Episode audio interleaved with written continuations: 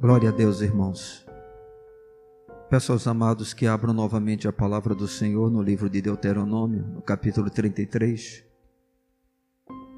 Deuteronômio, capítulo 33, nós vamos ler os versos de número 1 ao 5. E nesse texto basearemos a nossa reflexão desta noite. Deuteronômio, capítulo 33, versos de 1 a 5. Diz assim a palavra do Senhor: Esta é a bênção que Moisés, homem de Deus, deu aos filhos de Israel antes da sua morte. Disse, pois: O Senhor veio do Sinai e lhes alvoreceu de Seir, resplandeceu desde o monte Parã, e veio das miríades de santos. À sua direita havia para eles o fogo da lei. Na verdade, amas os povos Todos os teus santos estão na tua mão. Eles se colocam a teus pés e aprendem das tuas palavras. Moisés nos prescreveu a lei por herança da congregação de Jacó, e o Senhor se tornou rei ao seu povo amado, quando se congregaram os cabeças do povo com as tribos de Israel. Amém, irmãos. Glorificado seja o Senhor. Eu creio que os irmãos já sabem né, que os primeiros cinco livros de toda a palavra de Deus, denominado de Pentateuco, eles foram escritos pelo homem de Deus chamado Moisés. Ele foi responsável por todo esse material que hoje nós temos nas nossas mãos e que com certeza é fundamental para que a gente possa compreender muitas coisas que Deus ele na sua soberania resolveu para que a gente pudesse conhecê-lo, para que a gente pudesse ter um fundamento sólido relacionado à nossa fé. Ou seja, são livros fundamentais, essenciais a todo o povo de Deus, né, e de forma específica à Igreja do Senhor nos nossos dias. E esse último capítulo, ou esse último livro de Deuteronômio, ele é composto de 34 capítulos, e os dois últimos capítulos, eles não são escritos, né, por Moisés, tendo em vista que Moisés vai partir, ele já tem a sentença dada pelo Senhor que não entraria na terra prometida, que apenas haveria de longe, mas não entraria nela por causa de ter, em um momento específico de sua vida, feito algo que Deus disse que era para ser de forma diferente. Porém, esse capítulo de número 33, apesar de não ter sido escrito por Moisés, mas ele tem as palavras que foram declaradas por esse homem de Deus, quando ele se pronuncia né, para abençoar toda a nação de Israel, e ele vai fazer isso é, de tribo em tribo ou seja, ele vai pronunciar doze bênçãos de forma específica, uma para cada tribo. E tudo isso ele faz é, de uma forma assim poética, de maneira maravilhosa. E é exatamente sobre isso que todo esse capítulo ele vai tratar. A sua Bíblia deve ter, por exemplo, logo no início dela, desse capítulo, a bênção de Moisés. Isso era um costume bem comum de homens de Deus, né? quando chegavam ao final de sua vida, nós vamos poder perceber isso é, quando Jacó ele separa os seus filhos e sobre cada um ele libera uma bênção. A gente vai ver também essa questão sendo observada na vida de Isaac, né, que vai até de forma, vamos dizer assim, inconsciente, abençoar Jacó e libera outras bênçãos sobre Esaú, mas as bênçãos principais recaem sobre Jacó. E aqui não é muito diferente. Moisés está abençoando a nação de Israel, o povo de Deus, e ele vai fazer isso de tribo por tribo. E esses cinco versículos primeiros que nós estamos utilizando para a nossa reflexão, eles trazem para nós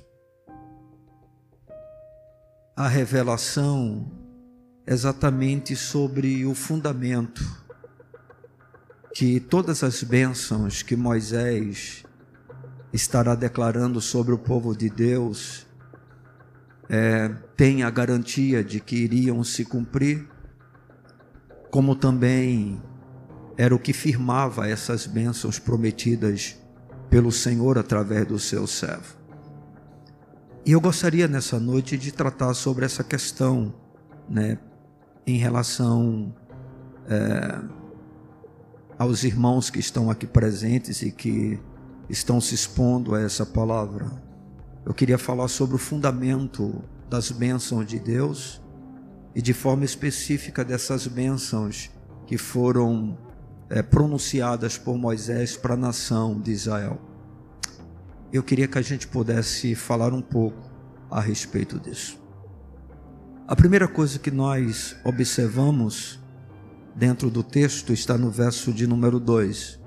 O verso 1 diz: Esta é a bênção que Moisés, homem de Deus, deu aos filhos de Israel antes da sua morte. Ou seja, foi provavelmente é, o último momento em que Moisés se expressou para o povo de Deus. Né? Logo em seguida, ele vai subir ao monte, onde ele será recolhido pelo próprio Senhor. E no versículo de número 2 diz assim: Disse, pois, o Senhor veio do Sinai e lhes alvoreceu de Seir resplandeceu desde o monte Parã e veio das miríades de santos. À sua direita havia para eles o fogo da lei. Percebam que a partir do verso de número 6, as bênçãos começam a ser proferidas. Moisés diz: Viva Rubem e não morra, e não sejam poucos os seus homens. Do verso de número 6 até o verso de número 26, se eu não estiver enganado, as bênçãos são pronunciadas. Não, até o verso de número 25. A partir do verso de número 26, nós temos a conclusão de todo o texto, mas até o verso de número 25, nós temos bênçãos sendo proferidas para cada tribo da nação de Israel. E esse versículo de número 2 ele nos chama a atenção porque é com ele que Moisés vai introduzir as bênçãos, né?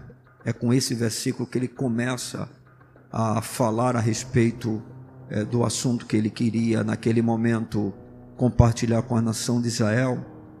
E ele nos mostra dentro das entrelinhas que o Senhor, o Deus Todo-Poderoso, ele é o Deus abençoador. Nós sabemos disso porque Tiago, no capítulo de número 1, verso de número 17, ele vai afirmar que toda boa dádiva, todo dom perfeito, ele vem do alto, ele vem do Pai das luzes, em que não há sombra ou mudança de variação, ou seja, sem sombra de dúvidas, Deus é o Deus abençoador. Nós não podemos ter qualquer dúvida em relação a isso. E uma coisa muito importante dentro do texto é que é esse mesmo Deus quem toma a iniciativa de fazer uma aliança com a nação de Israel. Observem dentro do texto mais uma vez: o Senhor veio do Sinai e lhes alvoreceu de Seir, resplandeceu desde o monte Parã e veio das miríades de santos. À sua direita havia para eles o fogo da lei. Quem é que veio e de que o texto está tratando? O texto está se referindo justamente naquele momento em que todo o povo de Israel ele se reúne ao redor do monte o monte esse em que Deus ele vai descer e ali ele vai transmitir para o povo a lei do Senhor. Um momento que foi extremamente assustador. Tamanha era a manifestação da majestade de Deus, tamanha era a sua glória. E o Senhor desce em direção a Israel, desce até Israel, firma com esse mesmo povo uma aliança e entrega para esse povo a sua lei no monte chamado Sinai. Para vocês terem uma ideia, essas expressões veio do Sinai e lhes alvoreceu de Seir, resplandeceu desde o monte Parã. Moisés tinha como objetivo lembrar os israelitas da revelação inspiradora e atemorizadora de Deus em toda a sua glória. E essa manifestação ela foi assim tão forte, mas tão contundente, que até mesmo Moisés, ele se sentiu aterrorizado e trêmulo diante da presença do Senhor. E nós podemos ver isso quando o escritor aos Hebreus, ele está tratando, né, de um assunto relacionado exatamente à, à questão do, do sacerdócio de Cristo, né, da superioridade é, de Cristo, né, a diferença entre o Sinai e Sião, e no capítulo de número 12, no verso de número 21, e tudo isso está relacionado justamente a esse momento em que a lei foi entregue né, para Moisés, para o povo de Deus. E o versículo de número 21 diz: Na verdade, de tal modo era horrível o espetáculo que Moisés disse: Sinto-me aterrado e trêmulo. Ou seja, Moisés estava tentando mostrar para o povo de Deus que essa manifestação do próprio Deus, a forma como aconteceu, a maneira como ela ocorreu, tinha como propósito mostrar para esse mesmo povo a importância do que a lei realmente representava para a nação de Israel. Foi nesse exato momento que Deus fez uma aliança com o seu povo. Ele desce para se encontrar com esse povo, ele faz uma aliança com este povo e ele entrega a lei para este povo. E é isso que nós podemos perceber. E isso implica que Deus, tá certo? Ele é aquele de onde se origina toda a bênção.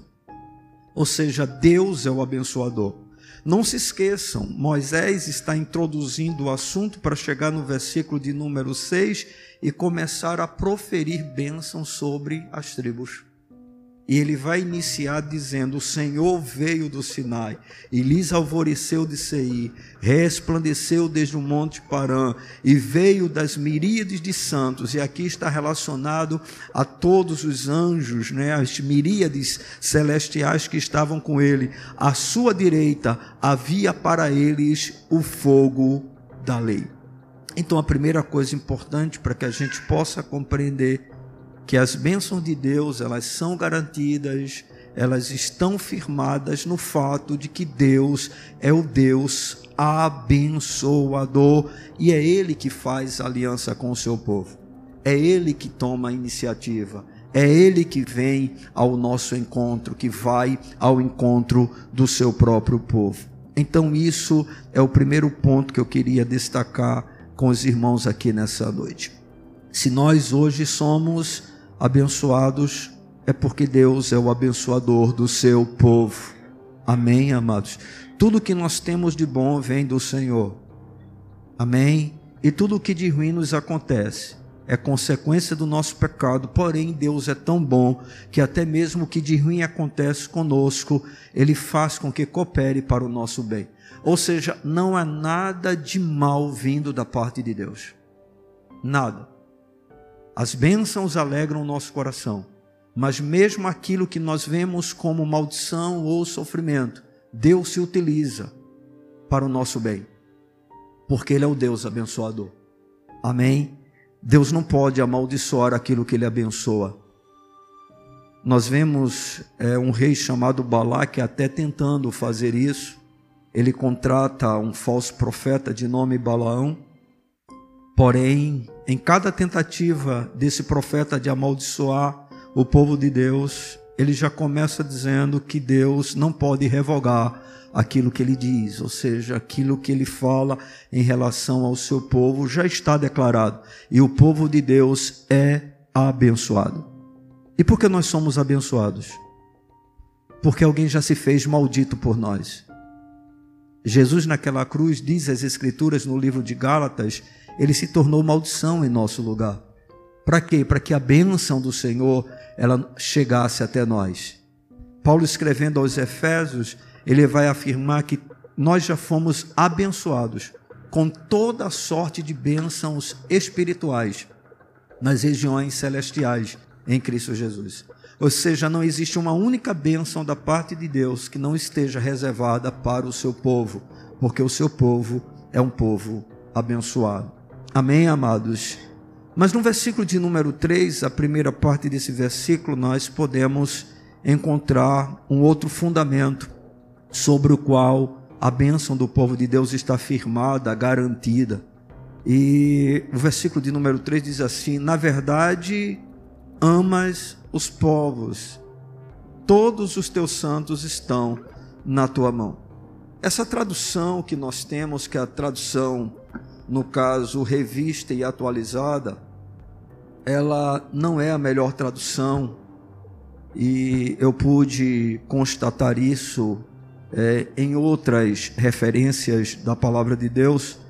E vários comentaristas falam a mesma coisa, inclusive algumas versões da Bíblia elas já colocam de uma forma diferente, até mesmo a revista né, e atualizada no caso é, da Almeida, né, porque nós temos a revista atualizada, mas já temos uma nova versão mais atualizada do que essa.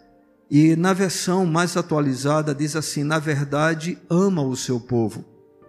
Então, quando a palavra de Deus diz assim, na verdade, amas os povos, é porque na ocasião em que essa palavra foi declarada, o Senhor estava pensando exatamente em cada tribo da nação de Israel. Você sabe que Israel é composto de 12 tribos tá certo? Ruben, nós temos é, Simeão, nós temos Levi, nós temos Judá, Issacar, Zebulon, Gade, Azer, Dan, Naphtali, José e Benjamim. Né? E José foi repartida a tribo exatamente em Manassés e Efraim. Então são 12 tribos, tá certo? E essas tribos, cada uma delas era considerado como se fosse um povo. Então, quando o Senhor diz, né, através de Moisés, Moisés está dizendo, na verdade, amas os povos. E aí o contexto vai mostrar o que nós estamos dizendo. Todos os teus santos estão na tua mão. Então, o Senhor estava pensando em toda a nação de Israel, no povo que era propriedade sua, com o qual ele estava fazendo uma aliança. Então, este é o chamado povo de Deus e este é o povo amado pelo Senhor. Eu sei que Deus ama todas as pessoas, mas Ele ama o seu povo de forma especial. O amor de Deus para com todas as pessoas está no fato em que Cristo morreu por todos os pecadores. João 3,16 vai falar sobre isso. Né, que Deus amou o mundo de tal maneira que deu o seu único filho para que todo aquele que nele crê não pereça, mas tenha a vida eterna. Deus ama todos os povos ou todas as pessoas porque Ele dá chuvas de bênção sobre todo mundo. Vem o sol, vem as coisas boas, todo mundo é agraciado por isso. Né? Por exemplo, a ciência existe não é apenas para cuidar de crentes, né? para amenizar o sofrimento dos crentes, mas também do ímpio, do pecador, do homem mau. E a gente vê que a bondade do Senhor e o amor do Senhor, ele é expresso em toda a sua criação mas a gente vê claramente que o Senhor ama o seu povo de maneira especial, não é? Por quê? Porque este é o povo escolhido por Deus, né? A Bíblia diz no Evangelho de João que João que Jesus veio para o que era seu, mas os seus não receberam, mas todos os que o receberam deu-lhes o poder de se tornarem o que filhos de Deus, a saber, aos que creem no seu nome. Então o Senhor, ele tem um amor especial pelo seu povo. O povo de Deus é chamado por ele como a menina dos seus olhos. O povo de Deus é nação santa, é sacerdócio real, é povo adquirido, né? Ou seja, é um amor especial, tá certo? Da mesma forma como nós amamos pessoas de maneira diferente, o nosso Deus, ele também ama as pessoas de uma forma diferente. Né, com a grande ressalva de que o amor para com o pecador ele vai se encerrar, ele vai acabar no momento em que esse pecador ele partir, porque se porventura ele rejeitar a grande expressão do amor de Deus para com a vida dele, a partir de então ele sofrerá a justa ira de Deus eterna. Porque hoje nós, como filhos de Deus, sofremos a sua ira por causa do pecado das nações. É? Nós sabemos e não adianta tentar mostrar o contrário, porque isso fica evidente em toda a palavra de Deus, que o Senhor continua punindo os povos, punindo nações por causa do seu pecado, com pragas, com pestes, não é? Com catástrofes naturais, com guerras, que é onde vem a espada, né, com doenças, enfim, há uma ação da ira de Deus em relação ao pecado. Essa ação também acomete todas as pessoas, mas chegará um momento, chegará o dia em que todo filho de Deus será poupado da grande ira do Senhor, e essa ira será derramada sobre todo pecador perdido, sobre todo aquele que insiste em viver a sua vida distante de Deus. Mas o que é que nós estamos querendo mostrar dentro desse texto?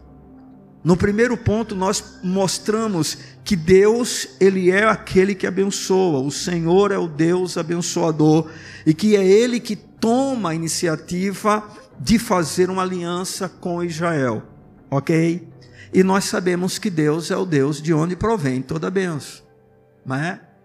Moisés está dizendo o seguinte: olha, foi o Senhor quem veio, foi o Senhor quem fez uma aliança com vocês, foi o Senhor quem deu uma lei para vocês. E aí ele logo em seguida diz: E o Senhor ama vocês. E se Deus é o Deus de onde provém toda a boa dádiva, todo o dom perfeito, toda a bênção, nós podemos ter plena certeza de que se Ele nos ama, Ele nos abençoa.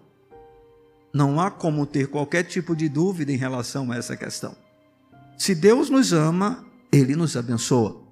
Amém, irmãos? Porque Ele é o Deus abençoador né? Ele é um Deus que tem inclusive prazer em abençoar. No livro de Números, no capítulo de número 6, Moisés recebe uma ordem da parte do Senhor né, de liberar o que é chamado dentro das Escrituras de bênção sacerdotal sobre o povo dele, sobre o povo de Deus. Nos versos de número 23 até o 27, a gente observa Moisés recebendo essa ordem e recebendo da própria boca de Deus as palavras que deveriam ser pronunciadas. E diz assim as Escrituras: Disse o Senhor a Moisés: Falarão e a seus filhos, dizendo: Assim abençoareis os filhos de Israel e dir-lhes-eis: O Senhor te abençoe e te guarde. O Senhor faça resplandecer o rosto sobre ti e tenha misericórdia de ti. O Senhor sobre ti levante o rosto e te dê a paz. Assim porão o meu nome sobre os filhos de Israel, e eu farei o que? Os abençoarei. Ou seja, Deus é aquele que tem prazer em abençoar o seu povo, em abençoar os seus filhos. Não existe nenhum crente maldito. Amém, irmão? Todo ele é bendito do Senhor e todo ele tem a bênção do Senhor sobre a sua vida. Então nós podemos observar que as bênçãos que Moisés estará pronunciando, ela tem como fundamento a grandeza de um Deus que toma a iniciativa de fazer uma aliança com o seu povo, que desce a esse povo, que dá a lei a esse povo, e é um Deus que ama esse povo. Amém? Deus ama o seu povo.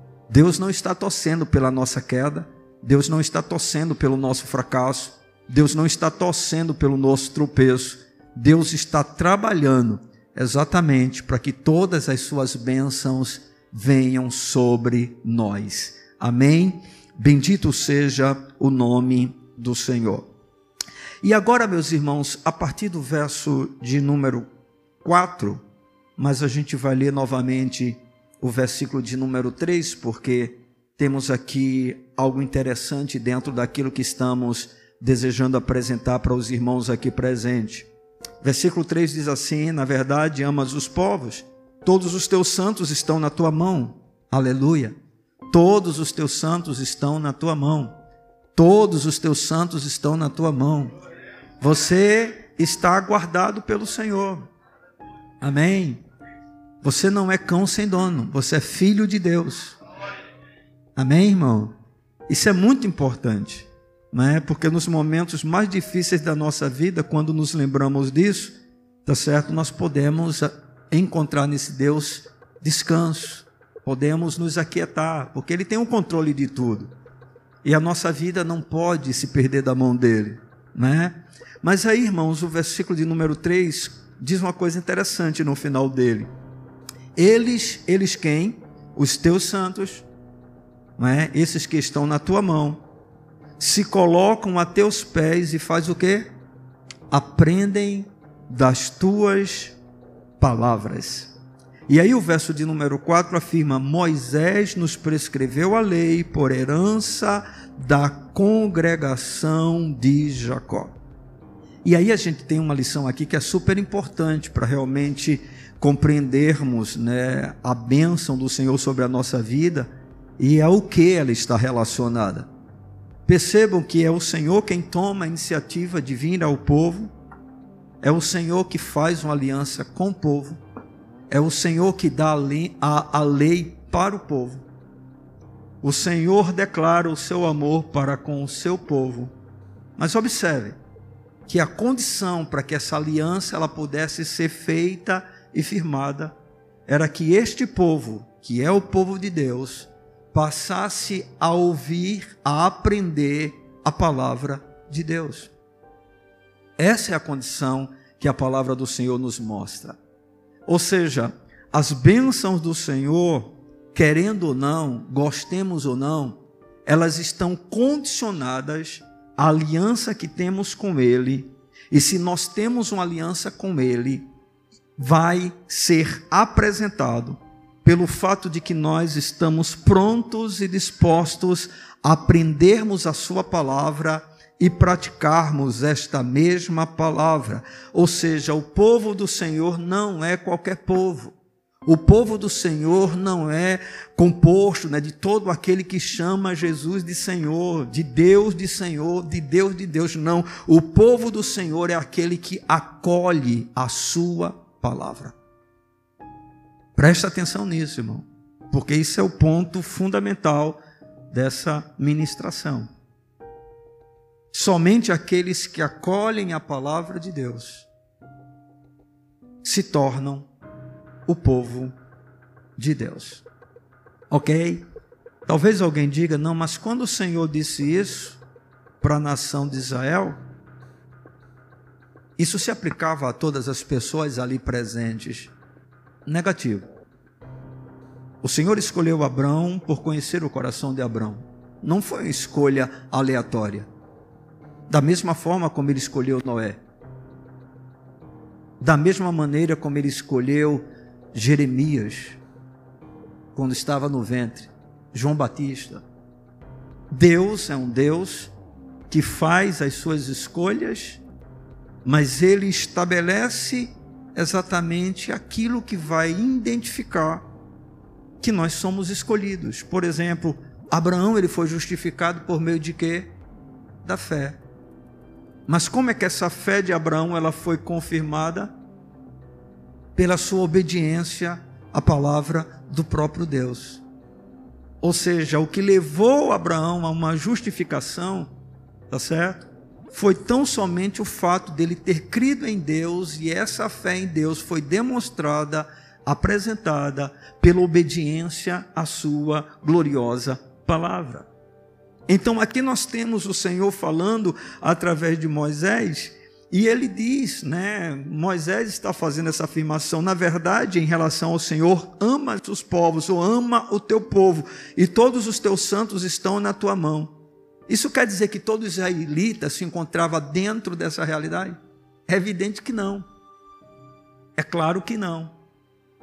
Né? Porque nem todo aquele que está no meio do chamado povo de Deus é de fato povo de Deus. Porque se fosse assim, todo judeu teria que ser salvo. Mas eram descendentes de Abraão na carne, porém precisavam de uma circuncisão do coração.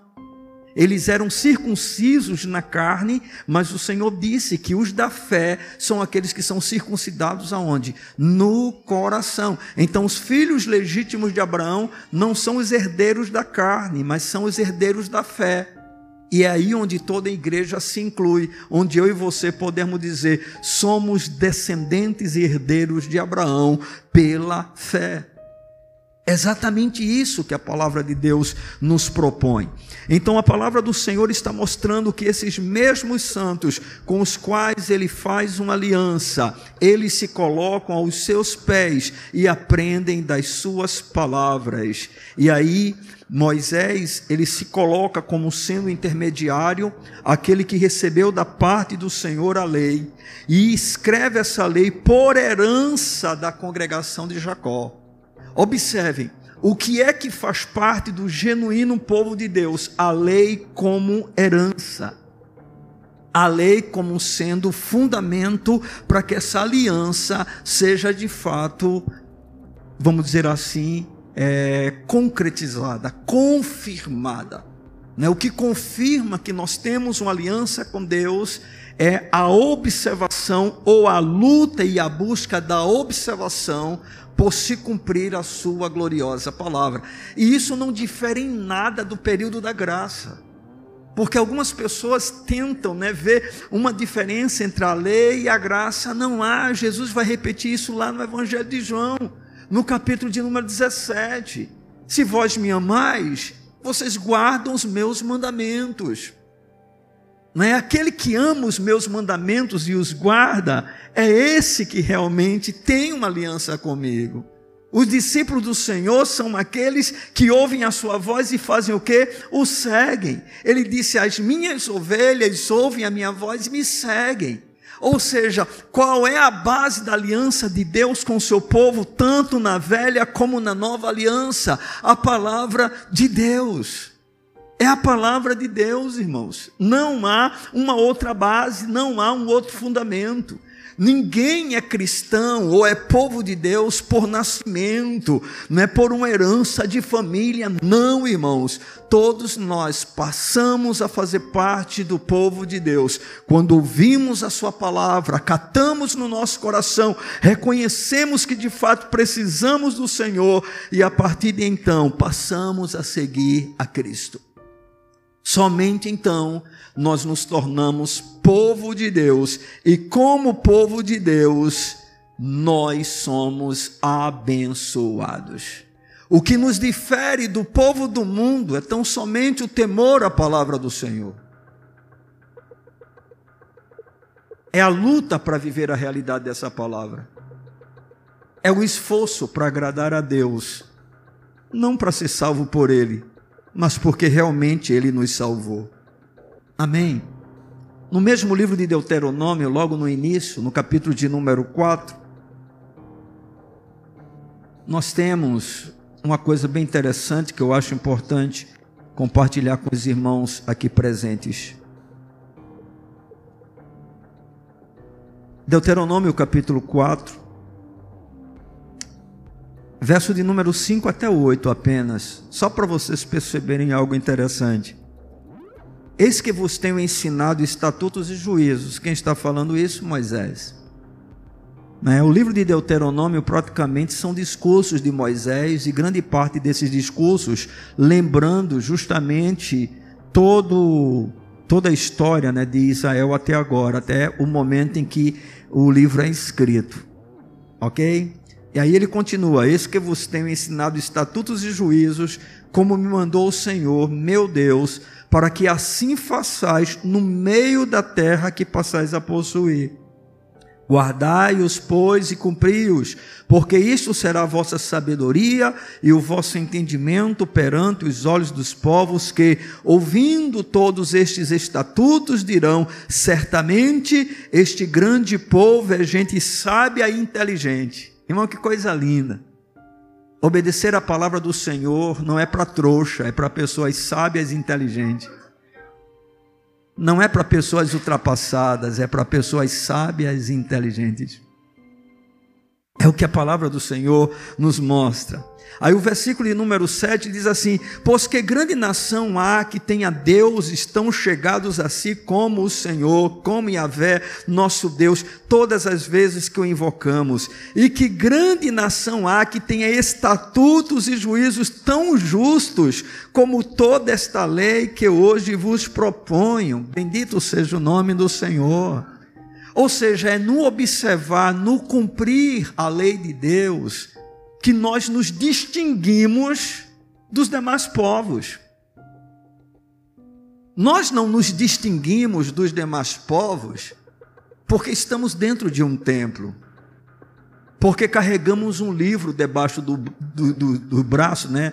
É, chamado Bíblia, que hoje a modernidade tem feito com que não precise mais, né? Se usa agora o, o celular, né?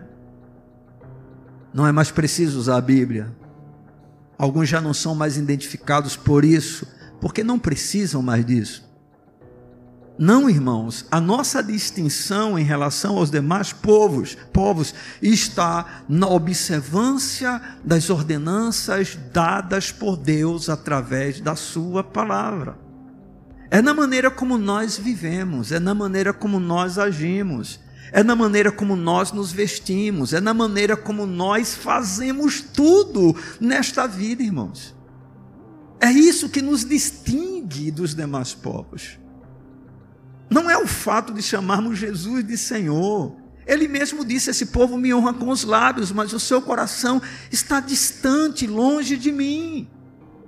E eles apenas ensinam preceitos humanos. Não, irmãos, é a lei do Senhor, é a lei do Senhor. É quando nós acolhemos essa palavra no nosso coração, é quando nós a acatamos, é quando nós a vemos como genuína a palavra de Deus, é quando nós estamos prontos, dispostos para travar uma grande luta conosco mesmo, para vivenciá-la, para experimentá-la. É isso que nos torna povo de Deus, é essa, vamos dizer assim, a essência deste povo, irmãos. Não é uma outra coisa. Na verdade, queridos, esse Deus maravilhoso, ele escolheu apenas um povo para ser o seu povo. E resolveu dar este povo as suas instruções. Na velha aliança, esse povo se chamava Israel. Na nova aliança, esse povo se chama igreja.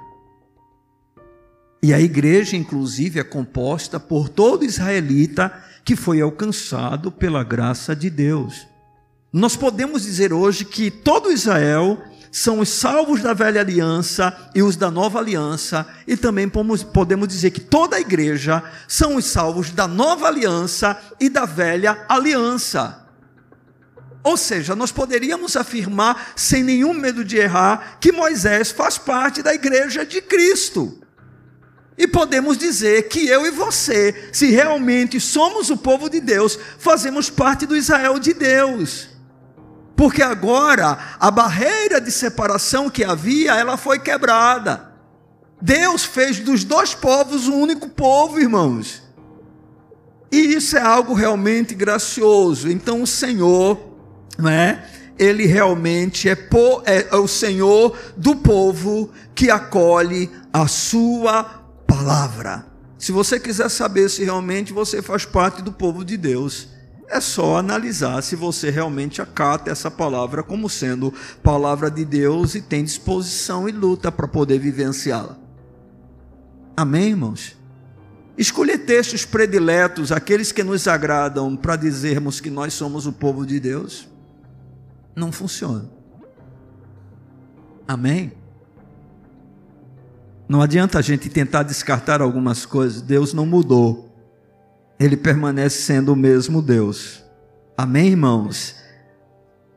O que a gente observa dentro dessa questão na qual nós estamos agora nos concentrando para abordar, a respeito das bênçãos de Deus né, sobre o seu povo, usando é, os últimos momentos da vida de Moisés, onde ele gasta um tempo para liberar sobre cada tribo uma bênção específica, uma bênção especial, é que esse Senhor, ele não apenas escolhera a Israel para receber as suas instruções, não é? E estabelece esse povo como sendo o seu povo, mas também a gente percebe que o desfrutar das bênçãos desse Deus está condicionada à disposição de ouvir e obedecer a sua palavra.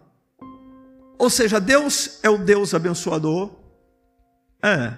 É ele que toma a iniciativa de vir ao seu povo? Sim.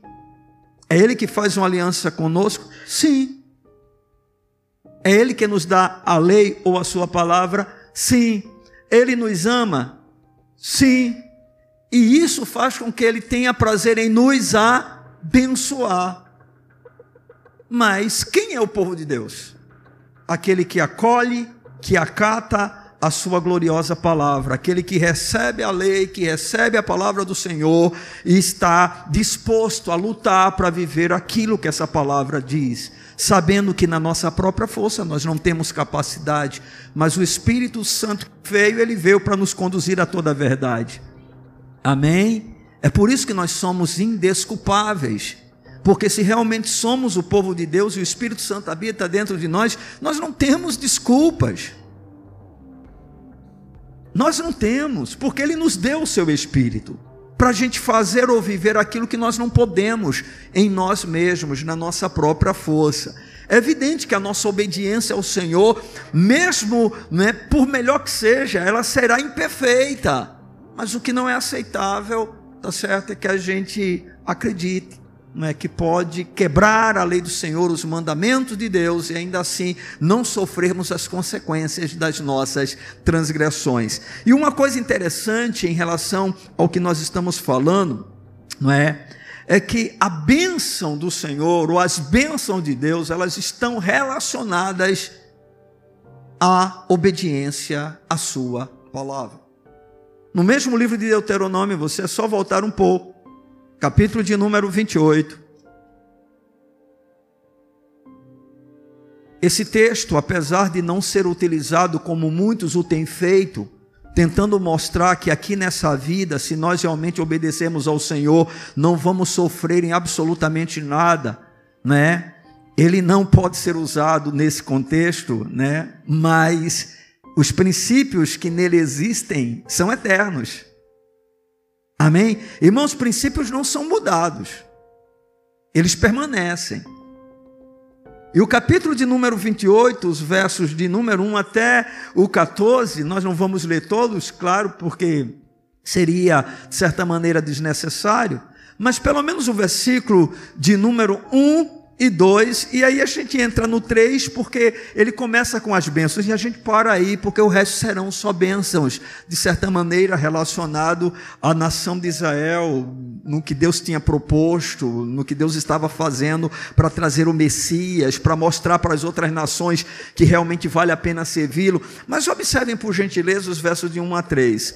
Se atentamente ouvires a voz do Senhor teu Deus, tendo cuidado de guardar todos os seus mandamentos que hoje te ordeno, o Senhor teu Deus te exaltará sobre todas as nações da terra. Se ouvires a voz do Senhor, teu Deus, virão sobre ti e te alcançarão todas estas bênçãos. E aí ele começa a proferir as bênçãos que viria sobre a nação de Israel, se porventura cumprisse os mandamentos que o Senhor havia ordenado. Por quê? Porque o princípio para que alguém seja abençoado pelo Senhor é a obediência à Sua palavra. Um crente obediente pode sofrer? Claro que pode.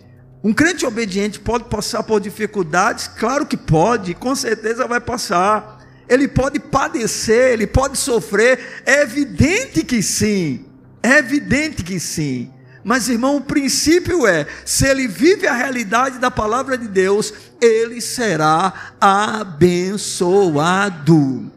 abençoado. E com detalhe, não há necessidade de se correr atrás de bênção. A bênção vem naturalmente.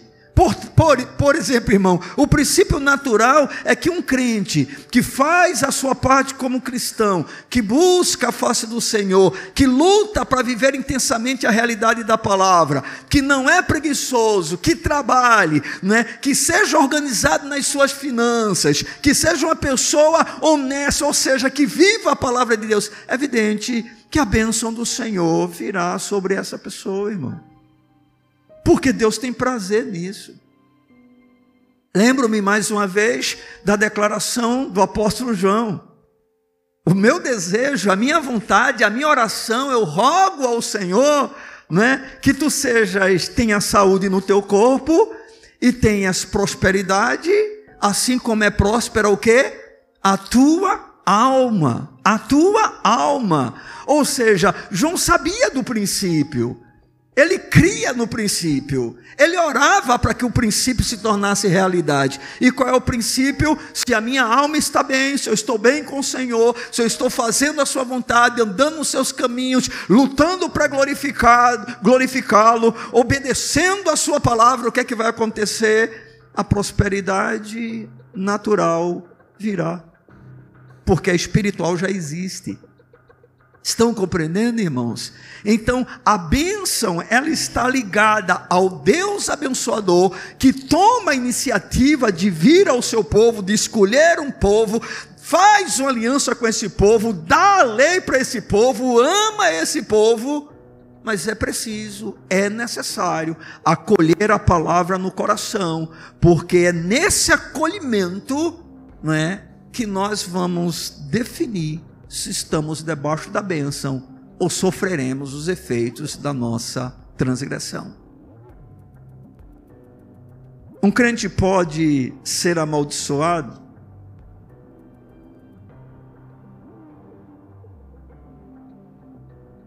Sim ou não? Não. Um crente pode ser disciplinado. Amém, irmão? O que é disciplina? É uma correção. E Deus é Pai. Amém? Irmão, pode estar certo. Um legítimo crente, ele não pode ser amaldiçoado. Ó, não tem trabalho de bruxaria, não tem olho grande, não tem, não tem nada, nada, nada. Entendeu?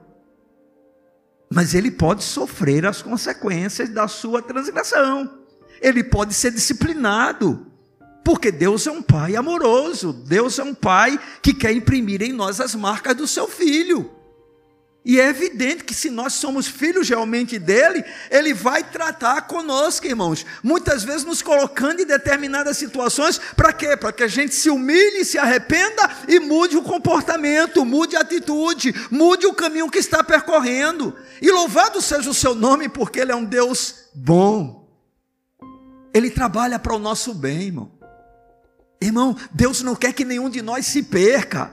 E Ele sabe que se a gente ficar entregue a nós mesmos, na nossa própria sorte, nós vamos nos perder. Mas Ele é um Pai amoroso. Aleluia. E aí Ele coloca, porque Ele quer o melhor para a nossa vida, exatamente a Sua palavra. É no mesmo livro de Deuteronômio que Moisés vai dizer: Olha, o Senhor propõe para vocês a vida e a morte, o bem e o mal a bênção e a maldição. Aí o Senhor, de maneira fantástica, extremamente amorosa, ele vai dizer: escolhe, pois, a vida e vivam. Ou seja, eu estou dando opções para vocês, mas o meu desejo é que vocês escolham a vida. Eu não posso obrigar vocês, porque eu respeito a liberdade de vocês. Eu não quero que vocês me amem porque vocês são obrigados. Eu quero que vocês me amem porque eu amo vocês. Eu quero que vocês me amem, porque o caminho que eu estabeleço é seguro, porque é o melhor caminho. Eu não peço nada de vocês que não seja o melhor para a vida de vocês. Eu não sou um Deus opressor, eu sou um Deus libertador. A minha vontade é boa, é agradável, é perfeita. A ação de Deus tem esse propósito, irmãos. E Ele nos respeita, porque Ele nos ama. Ele nos ama. Ele não diz assim, você tem que me amar. Ele diz, não, olha, o grande mandamento é esse. E aí você, porque você quer amar a esse Deus? Porque você sabe que Ele lhe ama tanto que deu o seu único filho por você. Ele ama tanto você que tem cuidado da sua vida, que tem trabalhado em seu favor. Irmãos, nunca se ouviu falar de um Deus como o Deus da igreja, que trabalha em favor daqueles que por Ele esperam. Nosso Deus é incrível, é magnífico, é maravilhoso. Amém. Mas Ele coloca a bênção condicionada ao acolhimento da palavra no coração é o acolhimento, ele deu a lei. Os seus santos se quedam aos seus pés para quê? Para aprender. Eles querem aprender. Eles não sabem de nada, mas eles têm um mestre que é perfeito e que não engana ninguém. Ele não faz propostas ou estabelece um caminho que seja impossível de se trafegar. Não, ele mostra o caminho e ainda diz mais: Eu estarei com você. É, ele enviou o seu Espírito com qual objetivo? Para nos conduzir a toda a verdade, irmãos.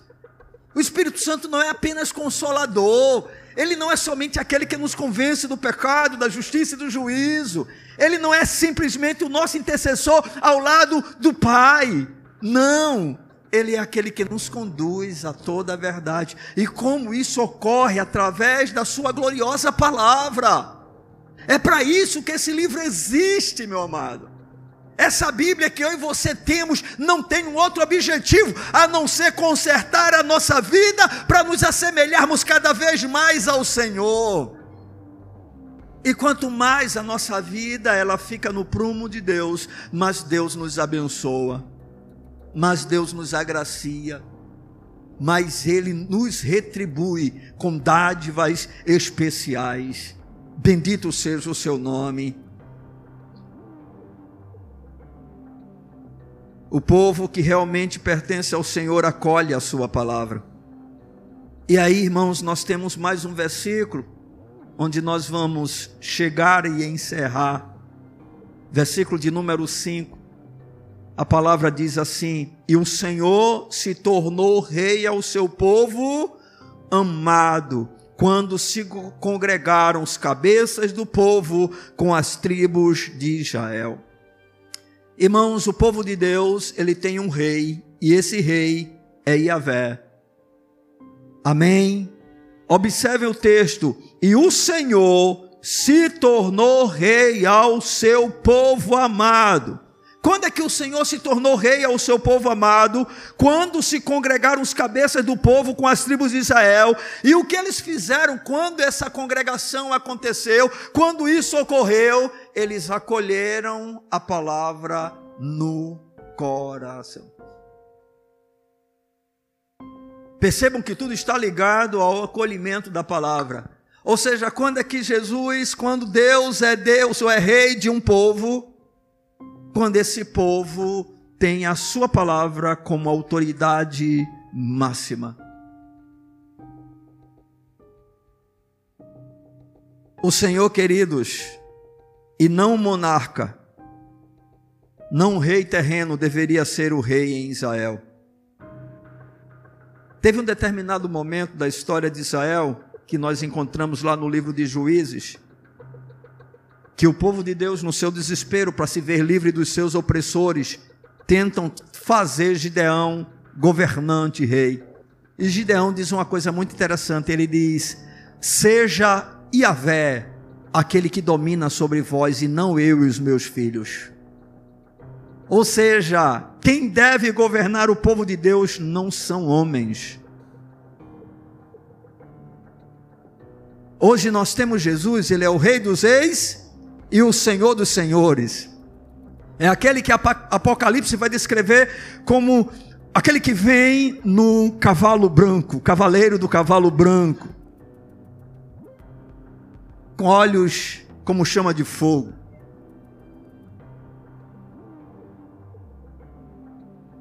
Uma espada afiada saindo da sua boca. Esse é o Rei dos Reis, é o Senhor dos Senhores. Mas de quem ele é rei? Daqueles que acolhem a sua palavra, daqueles que recebem, que ouvem a sua palavra. Ele é rei e nós somos apenas súditos. O povo de Deus é um povo que tem que compreender que a sua liberdade é fruto da sua escravidão. Você quer ser verdadeiramente, perfeitamente livre? Aprenda o que significa ser escravo. Como ser verdadeiramente livre, irmãos, se nós não compreendermos o que significa ser verdadeiramente escravo de Jesus Cristo, o Rei dos Reis, o Senhor dos Senhores. Aleluia! Tem muita gente no meio do povo de Deus achando que ser livre é fazer o que quer, é viver como quer, é escolher os mandamentos de Deus para colocar em prática esse não, esse não, esse não. Esse aqui eu concordo, esse eu não concordo. Ei, você não é livre para isso. E quando você acha que é livre para fazer isso, você se torna escravo daquilo que você deveria ser livre, porque nada nesse mundo deveria escravizar a igreja já que a igreja tem um rei, tem um Senhor, e esse rei Senhor é Cristo. Ele se tornou rei do seu povo. Mas quem é esse povo? Aquele que acolhe, que acata, que recebe a palavra de Deus. São chamados quebrantados e contritos de coração. Aqueles que entendem que têm uma lei para cumprir e se veem insignificantes para cumpri-la, mas encontram na pessoa de Cristo e no Espírito Santo toda a força necessária para viver o que em si mesmo não podem viver. Fique tranquilo se você não consegue viver algumas coisas. O assustador é que quando coisas simples que nós naturalmente já podemos viver, nós simplesmente desprezamos. Isso é assustador na vida da igreja. São coisas simples e claras que a palavra de Deus revela e nós insistentemente permanecemos nos rebelando contra a verdade da palavra do Senhor acreditando que não sofreremos as consequências da nossa rebeldia e da nossa transgressão. O Senhor é o rei do seu povo. O rei da igreja não é nenhum pastor. O rei da igreja, irmão, não é um presidente do, da nação. Não, não, não, não. Nós temos um rei. Ele é soberano. E isso é muito bom, porque sendo Ele soberano, significa que tudo aquilo que Ele realmente disse para nós se cumprirá. Tem alguma bênção que porventura o Senhor não possa nos dar? Ele é todo poderoso, irmão. Há alguma coisa demasiadamente difícil para Deus? O anjo vai dizer para Maria: para Deus não há impossível. Se Deus quiser abençoar, Ele abençoa e ninguém pode fazer nada. Nada. Porque Ele é o Rei dos Reis, Ele não precisa autorização de mais ninguém, Ele é o Rei dos Reis, não há autoridade maior do que a dele, Ele é o Rei dos Reis. E ele tem um povo, esse povo é seu, é propriedade sua. E esse povo é abençoado, não importa o quanto esse povo possa sofrer aqui na terra, esse povo é bendito do Senhor.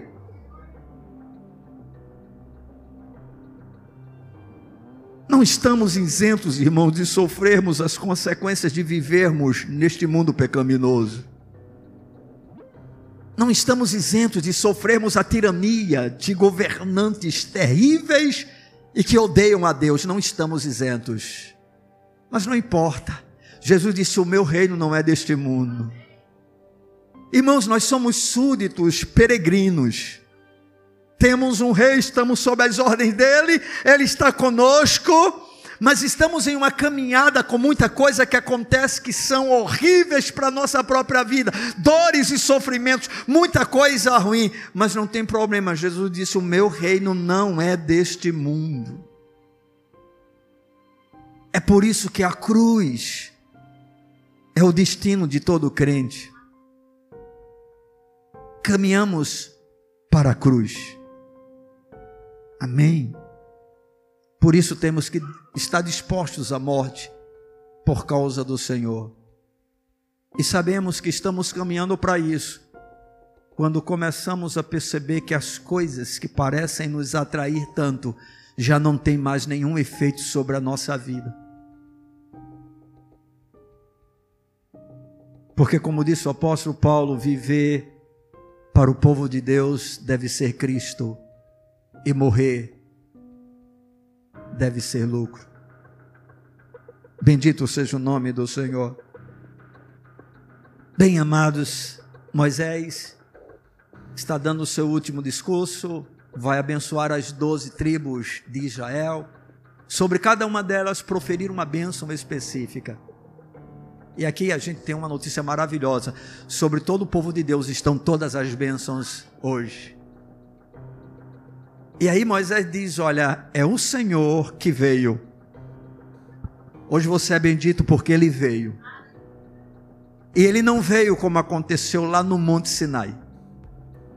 Não para nós. Porque no Monte Sinai ele veio como fogo destruidor.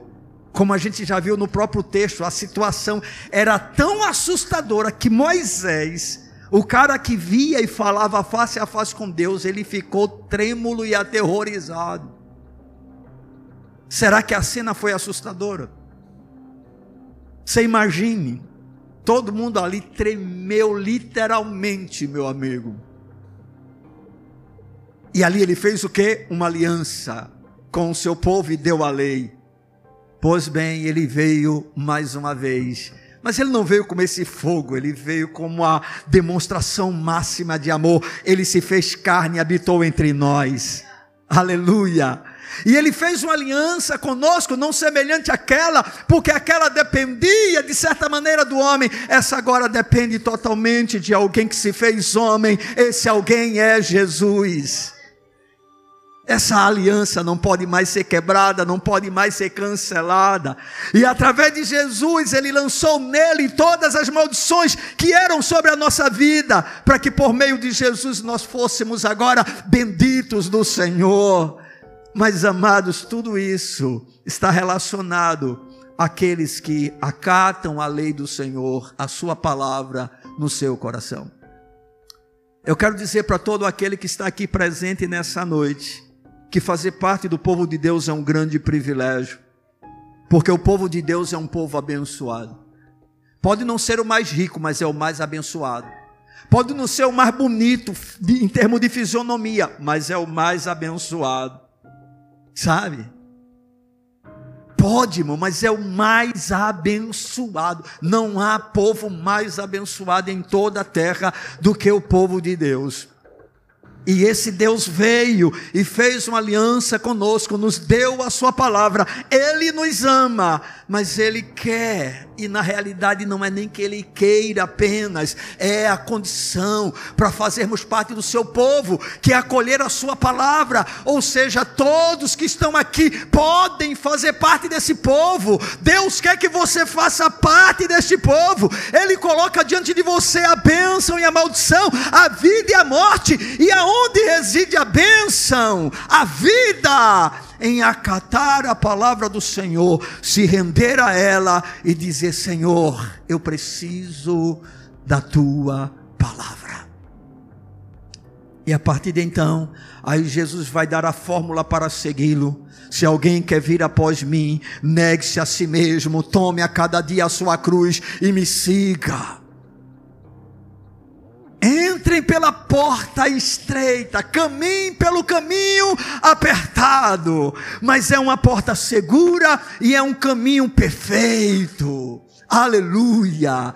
Ele pode não ser muito bonito enquanto nós o estamos trafegando, mas ele nos levará a um lugar incomparável, porque hoje nós não temos mais uma Canaã, uma terra terrena para entrar, mas existe uma Canaã celestial, espiritual, que está à nossa espera. Foi esse mesmo Jesus que disse: Olha, não fiquem atribulados, não se preocupem, na casa do meu pai há muitas moradas. Se não for assim, eu vos teria dito. Eu vou preparar um lugar para vocês, e se eu for e vos preparar um lugar, eu virei outra vez para vós e vos levarei para mim mesmo, para onde eu estiver, vocês estejam também. Aleluia! Aquele que prometeu é fiel. Quem fez tal declaração não pode voltar atrás. A sua palavra é digna de inteira aceitação. É a verdade absoluta. E o Senhor todos os dias nos chama para que nós possamos trilhar por este caminho. Cada erro nosso, cada pecado, Ele nos chama à correção, porque Ele quer nos abençoar. Ele quer nos fazer o povo mais feliz dessa terra. Feliz é a nação cujo Deus é o Senhor. Feliz é a nação cujo Deus é o Senhor. Não tem jeito, feliz é a família cujo Deus é o Senhor. Feliz é a igreja cujo Deus é o Senhor. Oxe, pastor, mas toda a igreja não, não tem a Deus como Senhor, nem toda. Tem muitas congregações que Deus hoje está bem distante. Tem muitas congregações que ele não é mais o centro, não é mais aquele que é adorado, engrandecido, exaltado.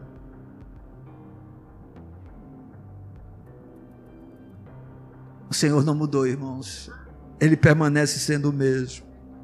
Para a gente concluir, eu quero informar, dizer para os amados que aqui estão, que existe um sólido fundamento para que nós como povo de Deus, sejamos um povo ricamente abençoado. E este fundamento, segundo que nós podemos perceber, é que o Deus abençoador nos escolheu para sermos o seu povo. Deus nos escolheu. A segunda coisa importante é que o Deus abençoador nos ama. Por isso, ele tem prazer em nos abençoar. Lembra-se do que Jesus disse: Se vocês que são maus sabem dar boas coisas àqueles que nos pediram, Imagine o vosso Pai Celestial, Ele ama vocês. Terceiro, nós somos povo de Deus se e desfrutamos de Suas bênçãos quando acolhemos e praticamos a Sua palavra. É isso que nos torna realmente o seu povo. E por fim, queridos, o outro fundamento é que nós temos um rei que tem prazer em nos abençoar e poder para isso. Amém? Porque Ele é o Rei dos Reis e o Senhor dos Senhores. E aí a gente termina essa reflexão com Deuteronômio capítulo 33, o final das bênçãos que o Senhor, através de Moisés, declara sobre o seu povo. E aí, a partir do versículo de número 26, presta atenção, isso aqui é a conclusão, até o 25, do versículo 1 até o 5 é a introdução, do versículo 6 até o 25, nós temos as bênçãos sendo proferidas tribo por tribo. Começando e vai sucessivamente. Quando chega no versículo de número 26, nós temos a conclusão.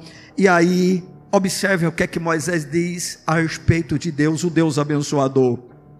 Não há outro, ó amado, semelhante a Deus, que cavalga sobre os céus para a tua ajuda e com a sua alteza sobre as nuvens. O Deus eterno é a tua habitação, e por baixo de ti estende os braços eternos. Ele expulsou o inimigo de diante de ti e disse: Destrói-o, Israel, pois, habitará seguro, a fonte de Jacó habitará sós numa terra de cereal e de vinho, e os seus céus destilarão orvalho. Feliz és tu, ó Israel, quem é como tu, povo salvo pelo Senhor, escudo que te socorre, espada que te dá alteza, assim os teus inimigos te serão sujeitos e tu pisarás os seus altos, aleluia, feliz és tu, ó igreja, aleluia, aleluia. Não há povo semelhante ao povo de Deus, e que honra e que prazer é fazer parte deste povo. Ah, que venhamos demonstrar isso nas nossas ações. Que possamos realmente revelar para o mundo que não há Deus melhor do que o nosso. E de que não há nenhum outro que seja digno de ser adorado a não ser o nosso Deus. Amém. Vamos ficar de pé na presença desse Senhor.